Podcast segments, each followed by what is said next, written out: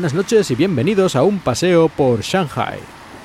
En China todo esto de la pandemia lo tienen de momento bastante controlado. Y de hecho está tan controlado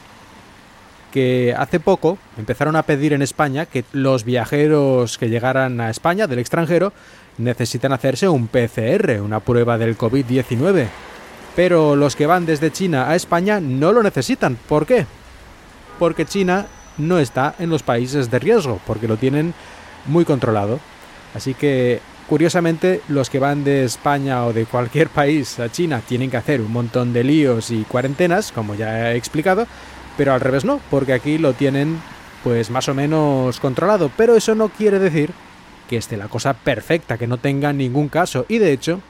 justamente estos días se han descubierto o se han detectado en Shanghai, concretamente en la zona de Pudong,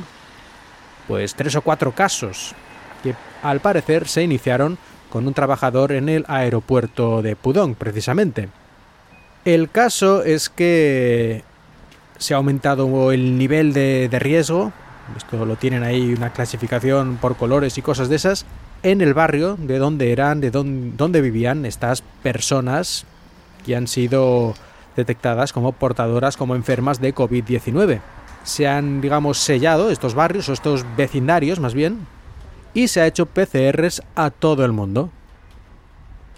Aparte de esto, se ha notado de forma clara que la gente que lleva mascarillas por la calle, que no es obligatorio en estos momentos, ha aumentado muchísimo. Hace tres semanas o cuatro semanas o hace un mes cuando yo llegué, veías gente con mascarillas por la calle, pero a lo mejor era, yo qué sé, el 5, el 10%, porque en la calle no era obligatorio y, y no es obligatorio. Sin embargo, en cuanto la gente ha oído que ha habido un caso o dos casos o tres casos, sin que el gobierno tenga que hacer una obligación ni mandarles nada, prácticamente a día de hoy ves al 90% de la gente con mascarilla por la calle. Y aparte de llevar mascarilla y de hacer pruebas PCR eh, puntuales, pero bueno, pero masivas, y de cerrar las, eh, los vecindarios en los que se haya detectado algún caso y ese tipo de cosas,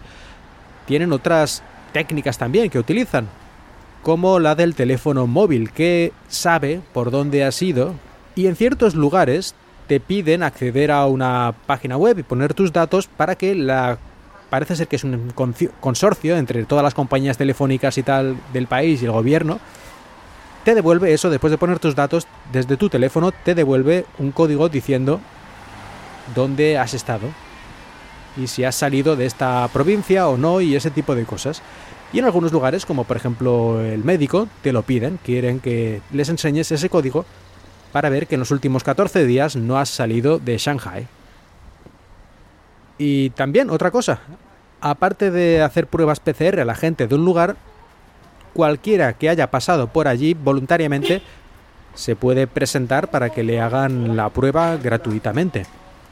De hecho, desde la universidad me llamaron eh, al poco tiempo, creo que fue unas 24 horas después del anuncio de esos casos que se habían descubierto,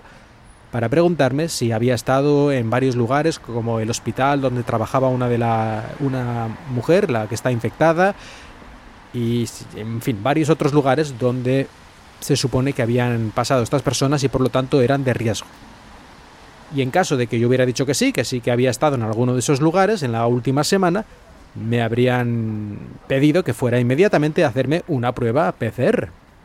Bueno, pues eh, estas y otras cosillas, porque son más cosas las que están haciendo, de momento parece que en China están manteniendo bajo control el virus, aunque aquí nunca se puede cantar victoria, por lo menos hasta que no se tengan vacunas fiables, se hayan distribuido entre la población y ya se tengan evidencias claras de que el virus prácticamente ha desaparecido de la circulación, pero eso de momento no está cerca. Y eso es todo lo que quería contar hoy, así que muchas gracias por escucharme y espero que hayas disfrutado de este paseo por Shanghai.